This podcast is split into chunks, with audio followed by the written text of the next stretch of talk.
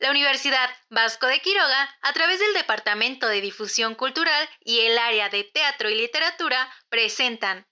Sean todos bienvenidos al sexto capítulo de nuestra tercera temporada del podcast Teatro a Criaturas. Yo soy Salvador Valer Sánchez, su conductor que los acompaña a lo largo de toda esta temporada. El día de hoy tengo el gusto de estar con José Julio Rivera Palomo. Palomo, ¿cómo estás? Muchas gracias por acompañarnos. La verdad que es un gustazo estar acá contigo, ya sabes que, me encanta poder estar platicando y qué más con todo tu bonito audiencia, así que va a ser un placer estar por aquí en este rato. Qué bueno que nos pudieras acompañar, Palomo, y me gustaría preguntarte si nos podrías platicar un poco de, lo que estamos escuchando. Claro que sí, la verdad es, son, son unos relatos bastante bonitos eh, que forman parte de una narrativa oral eh, que circulan en, de algunas islas que se trata pues más que nada del lago de Páscuaro, eh, Tecuena, Pacanda y Yunuen. Eh, son unas islas que están ahí en el lago de Páscuaro. Eh, bueno, en esto se puede apreciar distintas formas de ver y comprender el mundo que están íntimamente asociadas con el lago y bueno, me parece que son una, unos relatos bastante exquisitos y bueno, que ya estaremos escuchando a, a lo largo de, del programa. Muchas gracias Palomo. Cabe resaltar que estos relatos fueron creados y los tenemos aquí gracias al Laboratorio Nacional de Materiales Orales. Este es un espacio de trabajo interinstitucional para el estudio multidisciplinario de los discursos orales y las manifestaciones asociadas a ellos. Tales son los gestos, la memoria, la ritualidad, las expresiones musicales, entre otras cosas. Con esto pretenden abordar, desde distintas perspectivas, un tipo de materiales orales, que son el objeto de estudio para entender las dinámicas sociales, formas de comunicación, estructuras de pensamiento, conformación de saberes locales, prácticas tradicionales, manifestaciones artísticas, entre otras cosas. Y sin más preámbulo, vamos a escuchar los primeros audios y regresamos para presentar a nuestra entrevistada y comenzar con las primeras preguntas.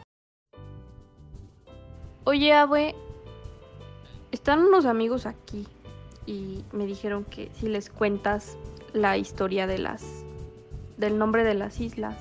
Ah, sí, no, está bien, está bien. ¿Se las cuento? Yo les cuento. Es que ya les dije que ah, sí, ándale.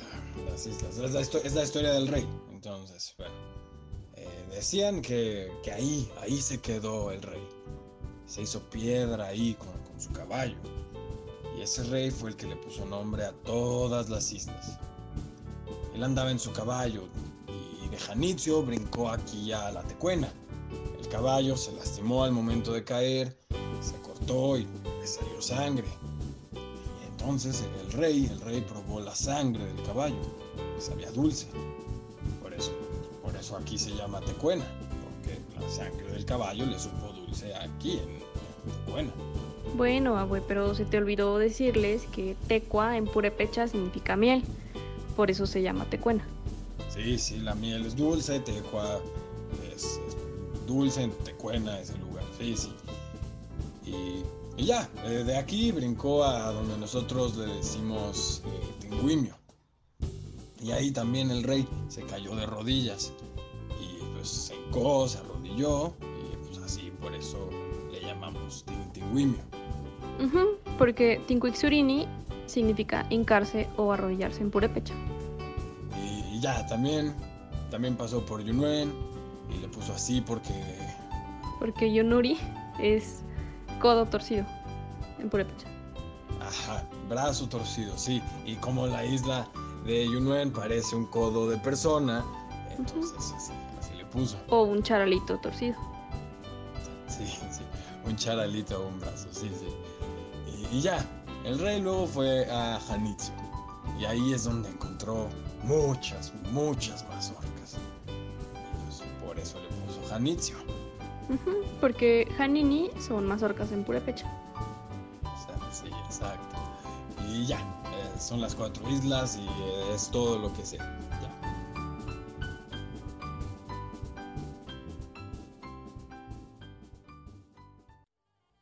Bastante interesante otra vez de nuevo estas historias de la cultura purépecha que nos nutren la verdad sobre cómo es su estilo de vida, cómo son sus tradiciones. Eh, pero, pues debido a la intervención que tuvimos que hacer al inicio, no tuvimos la oportunidad de volver a presentar a nuestra entrevistada que nos acompaña en una nueva ocasión. Flor, muchas gracias por acompañarnos otra vez. No, al contrario, un gusto muy grande estar otra vez con ustedes. Y pues vamos a platicar un poco sobre estas nuevas historias. ¿Qué nos podrías platicar sobre el rey? El cuento del rey me parece extraordinario. Creo que habla mucho de, la forma en que se ha nombrado eh, no solamente las islas que menciona el cuento, sino eh, pues muchas partes, muchos lugares con, con raíz pues purépecha o raíz puré de nuestro, de nuestro estado, ¿no? En los purépechas, por ejemplo, eh, si había agua caliente, bueno, pues donde nace el agua caliente era el nombre, obviamente la traducción de su lengua. Y, y así creo que era una forma que a futuro nos iba a hablar de mucho de, las características de ese lugar, ¿no? A lo mejor en ese momento pues les servía como una forma de ubicación de los lugares a los que ellos migraban por diferentes razones. No estoy hablando a lo mejor de, las comunidades eh, prehispánicas, ¿no? De, aquel puré prehispánico en el que había que nombrar los espacios porque eran los lugares a los que migraban y aparte donde la naturaleza les ofrecía diferentes víveres para nacer, para, perdón, para para alimentarse y para poder vivir y sobrevivir también. Entonces, nombrar lo que había en cada lugar darle un nombre de eh, lo que existía en ese lugar, lo que les beneficiaba, lo que les daba la naturaleza, fue algo práctico. Pero a raíz que pasa el tiempo, esto nos hace entender incluso la cultura eh, eh, pasada, ¿no? A lo mejor hay lugares que han cambiado tanto que ya no, ya no cuentan con esas características que ellos les dieron por la que las nombraron. Eh, y entonces conocer su nombre pues nos da y traducirlo en su lengua, por supuesto, o entenderlo, porque traducir es muy ambicioso, creo yo, por toda la cosmovisión que tienen los puré, eh, eh, pero entenderlo en su lengua sí nos da elementos de cómo ellos lo, lo, lo, lo conocieron, ¿no? Qué lugar había. Entonces, en el caso de las islas, exactamente, que tiene que ver con esta historia de, del rey que nombró las islas, de lo que le pasó del caballo que se hirió y cayó y probó, y se, hirió y al, caer y, y, probó su sangre el rey, y entonces le puso tecuena, ¿no? Porque tecua significa miel en purépecha, porque la sangre le supo dulce y estas historias también le ayudan. Es que no, es que los, las comunidades no pueden vivir sin explicarse el pasado. No pueden vivir sin tener una razón, no puede construir una cultura, la cultura que ya pues medio conocemos porque nos hemos acercado a ella de diferentes maneras. Mm, si no se explican cada cosa de lo que existe, creo que ese es un vacío que tenemos las nuevas sociedades e incluso las nuevas comunidades, que solo no tenemos esa explicación de por qué existimos. Y bueno, si no la pueden conocer de viva de manera tan cierta como por un estudio, histórico, bueno, pues entonces inventan estas historias, inventan estas formas de, conocimiento y, se explican y se cuentan los porqués, ¿no? Eso les da, nos da a las sociedades saber el porqué nos da seguridad, raíces, fundamento, bases firmes para seguir manteniendo eso que, creemos o no, ¿no? En algunos casos. Pero el nombre de las islas sí tiene también mucho que ver con las formas que tienen los lugares también, como es el caso de Yunuen, ¿no? Que tiene la forma de brazo torcido. Y después algunos autores lo romantizan y dicen que Yunuen significa novia del lago. Bueno, también hay una historia ahí, ¿no? Pero creo yo que eh, definitivamente la forma en la que se nombran los, lugares que habitamos son para darle una explicación a la vida que vivimos. Y en este caso en las culturas eh, ancestrales, mucho más. Ellos todos se lo explican y si no hay una explicación lógica, si no hay una explicación histórica, sociológica contundente, bueno, pues entonces las historias mágicas también nos dan ese sentido. Pues qué mejor que aprender un poco más de la historia de estos lugares y estas culturas, así que vamos a escuchar a Esa Omecua. Esa Omecua es encanto. Ay, un ¿tú qué vas a saber de encantos? A ver, cuéntame una. Ay, Jesús, mira. En ese sitio antes había mucha agua, no como ahora que se ven las piedras. En la Omecua, ahí donde está el faro. Antes no se veía nada, estaba hondo. En ese tiempo los pescadores no pescaban por aquí. Desde temprano salían en sus canoas a otros parajes y sacaban pescado blanco. Regresaban cuando empezaba a pegar el viento. Y un señor dijo, Ellos ya se van, pero yo no voy a ir tan lejos porque es muy cansado el regreso. Venir reme y reme. No, mejor voy a buscar aquí cerquita a ver dónde. ¿Y a poco se animó a llegar a la Omecua? Así es, y cuando llegó echó un primer lance y agarró muchos peces. Entonces rápidamente se fue antes de que vinieran los otros para que no lo vieran. Cuando llegó a su casa, su esposa se sorprendió de ver tanto pescado y le dijo, bueno, pues ¿de dónde sacas tanto pescado tú? ¿Qué tanto haces allá? No, pues tú cállate. Ayúdame a meterlos y ya calla la boca. No le andes diciendo a nadie que nomás tú y yo sabemos. Ok, está bien. Y así empezó ese señor a ir a todos los días al mismo sitio agarraba mucho pescado y... Consiguió muy buen dinero. Ay, pues en cuanto regresaba de la pesca, su esposa salía disparada a vender los pescados a Pátzcuaro. Un día salió muy temprano para que nadie lo siguiera. Aún era de noche. Todos duermen rete tranquilos, pero yo ando seguro que mi secreto está a salvo. Y se quedó dormido esperando que la red se llenara de peces. Era medianoche cuando de repente comenzó a escuchar un chapaleo. Su canoa se estaba moviendo. Ay, hijo, pues ¿qué está pasando aquí?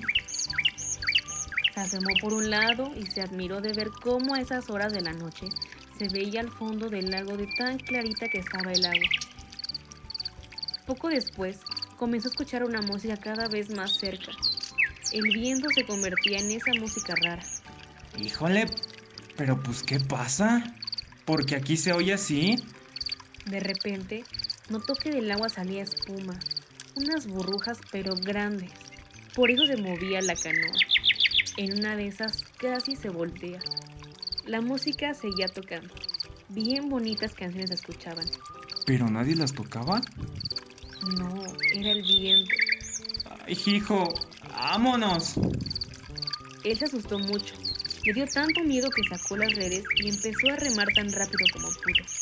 Estaba huyendo de algo que no sabía qué era. Ya cuando se acercó a la orilla de la isla, sus compañeros iban saliendo a pescar. Entonces dijo para sí. Ay, Unuen, se me hace que sí es un encanto, ¿eh? Se me hace que la Omecua sí es un encanto. Marco Salvador Diego Flores, Junuen.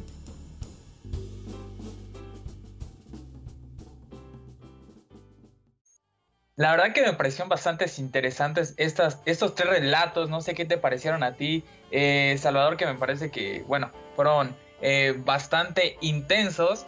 Y no sé cuál fue tu favorito. A mí también, la verdad, yo creo que mi favorito está más enfocado hacia la roca y la cueva del guardián, la verdad. Precisamente, ¿qué te parece si le preguntamos a Flor sobre este relato de la roca y la cueva. Este, me gustaría saber qué te parece sobre esto, Flor, si nos puedes platicar un poquito. La roca y la cueva es una de, esas historias en las que se pone a prueba eh, un poco la tentación, ¿no? Las tentaciones. Creo que muchas comunidades de todas las regiones, no solamente la Purépecha, eh, pues hablan del demonio como las tentaciones, ¿no? Que nos permiten distraernos de lo que pudiera ser correcto. Entonces, bueno, nuevamente nos encontramos con una, eh, eh, con una historia que habla de, de la de esta, de estas, de esto de lo que es lo bueno, ¿no? Las cosas buenas y las cosas malas que nos persiguen o que podemos encontrar en el mundo y que tenemos el poder de decidir qué hacer, ¿no? En este caso, el, demonio tiene la forma, una forma muy peculiar casi siempre es el tema del charro, ¿no? El charro, también yo lo he escuchado en muchas comunidades, la imagen del charro negro con cuernos, el fuego como la maldad, este, obviamente Cristo en este caso como la bondad y como eh, de lo que hasta eres capaz de hacer, ¿no? Por, por algo que es la avaricia, ¿no? Que es como la tentación que nos menciona en esta historia.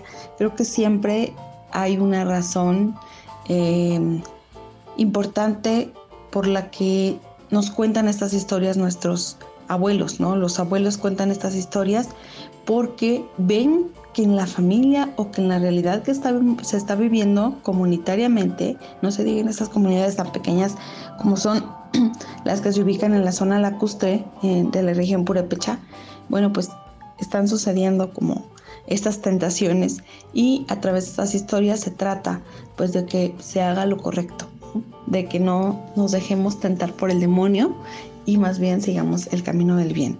Creo que pues es una historia con moraleja, ¿no? Con una historia que además trata un poquito de, de también intimidar. Estas historias también llevan este, este pulso de, del buen comportamiento en, dentro de las familias, pues a través un poco del, del intimidar, del se te va a aparecer el diablo, ¿no? Entonces, bueno, pues es parte del legado y tan valioso y, y tan eh, interesante conocerlo y leerlo y disfrutarlo. No podría estar más de acuerdo contigo, Flor. Así que, con esta misma curiosidad, vamos a escuchar el siguiente audio. La roca y la cueva del guardián. En este lugar se habla mucho de él. Está en la piedra. Dicen que es el charro. O el demonio. Yo no lo considero así. Yo lo considero como el guardián. En ese lugar hay una piedra que está cubierta. Ahí hay una cueva que se dice que llega hasta el centro de la isla.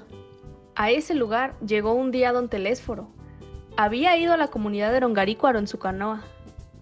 Y de regreso, se sentó por aquí a esperar a su esposa. Eran como las seis de la tarde, pero ella aún no regresaba.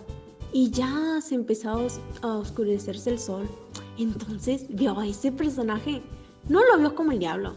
Se le apareció como cualquier persona. Un hombre barbón, un hombre grandote. El hombrezote le dijo. ¿Y tú qué andas haciendo?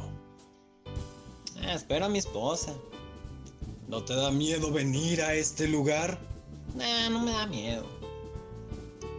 Entonces, si no te da miedo, ¿te gustaría acompañarme? ¿Cómo estás tú? Bien, gracias. ¿Y tú? No, económicamente, ¿cómo estás tú? Uh, pues la verdad sí que estoy de lo más necesitado. Ah, bueno, pues si estás muy necesitado, ¿no te interesaría tener lo que yo te voy a ofrecer? Ah, pero ¿qué me va a ofrecer? Tú nomás sígueme y vas a ver lo que yo te voy a dar. Como queriendo y no queriendo lo acompañó.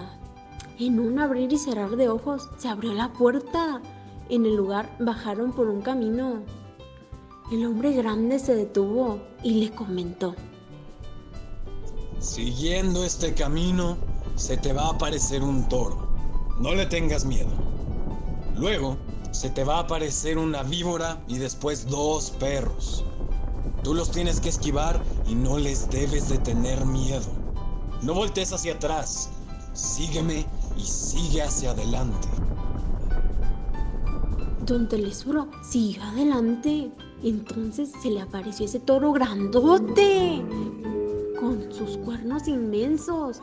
Al momento de respirar el animal, arrojaba lumbre. Los ojos le brillaban. Tenía unos ojos molestos, endemoniados. Él tomó aire, respiró profundo y siguió adelante. Enseguida se le apareció una serpiente. Los ojos también le brillaban. Y don Telésforo no tuvo miedo. Al último se encontró con los dos perros. Lo quisieron morder. Pero él los esquivó. Siguió caminando hasta que vio una explanada. Una explanada grande. Para él fue una verdadera sorpresa. Dijo. Ay, a este lugar nunca había venido. La explanada estaba repleta de ganado, miles y miles de cabezas de ganado. Entonces el hombrezote le dijo, Mira, todos los animales que quieras lo puedes tener, pero quiero que hagas algo para mí. Ah, ¿Qué es lo que tengo que hacer? Vamos a mi despacho. Don Telésforo acompañó al hombrezote. Entraron a una habitación donde había un escritorio. Aquí vas a firmar un libro. El día de mañana aquí te vas a quedar. Dice que abrió un cuartito en el que había varias personas. Estaban encadenadas. El hombre volvió a decir, Allí hay un lugar. Ese lugar va a ser tuyo. Ahí te vas a quedar cuando yo te dé lo que te voy a dar. Pero necesito una muestra más de tu valentía para que yo te conceda lo que te prometí. Entraron los dos al lugar oscuro. Al fondo había un Cristo. El hombre grande le dijo, Tienes que golpear a este Cristo. Lo vas a golpear y me vas a mostrar que en realidad sí tienes valor. Esto es lo último. Don Telésforo golpeó tanto al Cristo que le caían lágrimas. Ya cumpliste. Ahora sí, vámonos. Y acordamos el día en que yo te voy a llevar tu premio. Entonces salió de la cueva en un abrir y cerrar de ojos. El sol ya se había ocultado. Ya se le había hecho tarde. Cuando él llegó, ya casi eran las nueve de la noche. Su señora ya estaba ahí muy preocupada. Él no le comentó nada. Pasó el tiempo y llegó el día en que el hombrezote quedó de entregarle el ganado a medianoche. Dice que de repente afuera de su casa se escuchaba una carreta y muchos animales, o sea, bastante ganado. También acordaron que le entregaría dos baúles repletos de oro. Entonces, como no le había comentado nada a su señora, él estuvo tratando de distraerla, contándole una y otra cosa para que no escuchara. Pero a ella ese ruido le pareció muy extraño y se asomó por una rendija. Entonces lo vio. Estaba montado sobre su caballo. Se asustó mucho porque ella nunca había visto a nadie así, dijo. Oye, viejo, ya nos vino a visitar el diablo. Ahí está el diablo. A esa persona nunca le veían la cara. Vestía como un charro, sombrero grande y caballo negro, y que hasta arrojaba lumbre por los ojos. La señora se espantó tanto que no dejó salir a don Telésforo. Como él no le había comentado nada, no lo dejó salir. Entonces el hombrezote gritó desde afuera. Bueno, como no quisiste salir, ya me voy. Te traje lo que te prometí, pero si no lo quieres, es cosa tuya.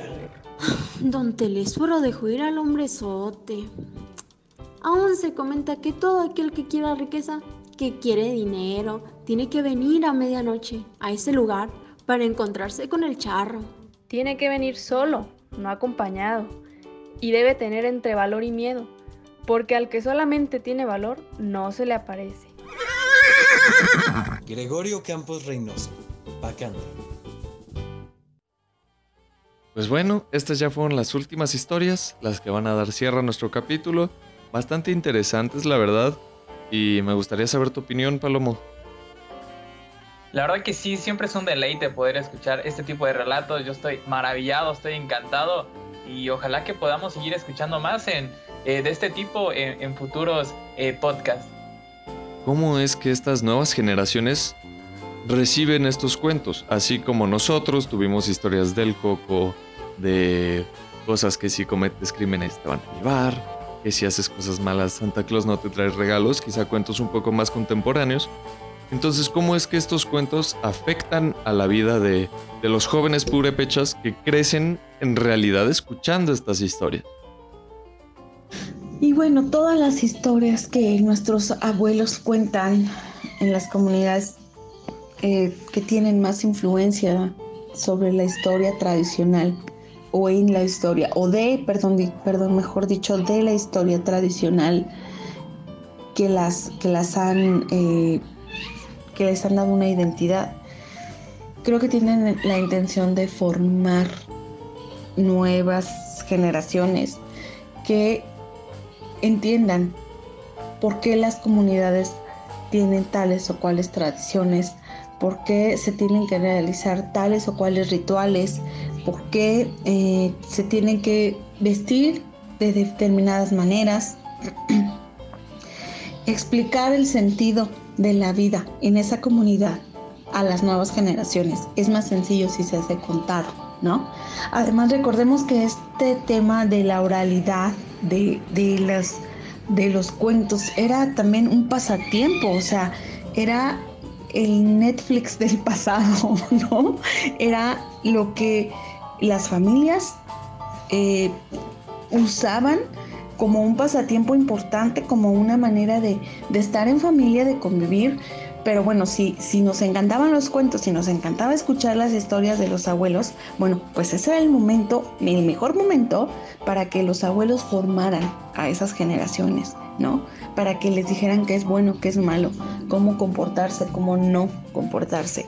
Todas esas cosas eh, eran muy importantes para la formación de la familia, obviamente primeramente como núcleo, porque definitivamente también en las, en las culturas prehispánicas, en el caso de los pure, en el caso de comunidades tan pequeñas como eh, es eh, las islas de, esta, de esta región purépecha, eh, la familia era un núcleo importante, o sea, allí era donde se, en la familia es donde se transmiten los saberes y donde se conservan las tradiciones, donde se conservan las formas de vida, ¿no? Una familia que rompe con esto, pues puede empezar a promover, por así decirlo, el rompimiento de alguna tradición, la modificación de alguna tradición o hasta la pérdida, ¿no? Que no podemos llamar la pérdida quienes somos, no somos puré porque solo ellos saben y entienden y viven su cultura y pueden decidir incluso si definitivamente pues dejan de practicar ciertas costumbres que para nosotros así de, de, espectadores están bien padres, pero pues en su comunidad tal vez pierden sentido. Entonces, eh, además, estos cuentos sirven para que quienes los conocemos y no estamos en las islas, también los podamos usar para formar a nuestras generaciones, para que conozcan el valor que tiene la lengua y los saberes de estas culturas que pueden ser nuestros ancestros, que pueden ser nuestro antepasado, que son esa pieza que nos falta para poder encontrar cuál es nuestra identidad. Entonces, pues de ahí el valor enorme que tiene conocer estas historias, Y contárselas a nuestros alumnos, a nuestros hijos y a todos los que conocemos para que esta cadena de conocimiento de nuestras raíces o de lo que pudieran ser nuestras raíces, pues las tengamos todas, todos presentes y no nos olvidemos de, de este pasado que traemos en algún lugar, ¿no?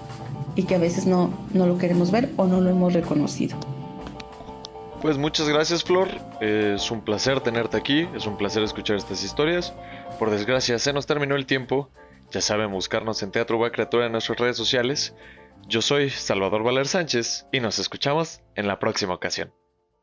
El contenido de este podcast no representa necesariamente posturas o puntos de vista de la Universidad Vasco de Quiroga.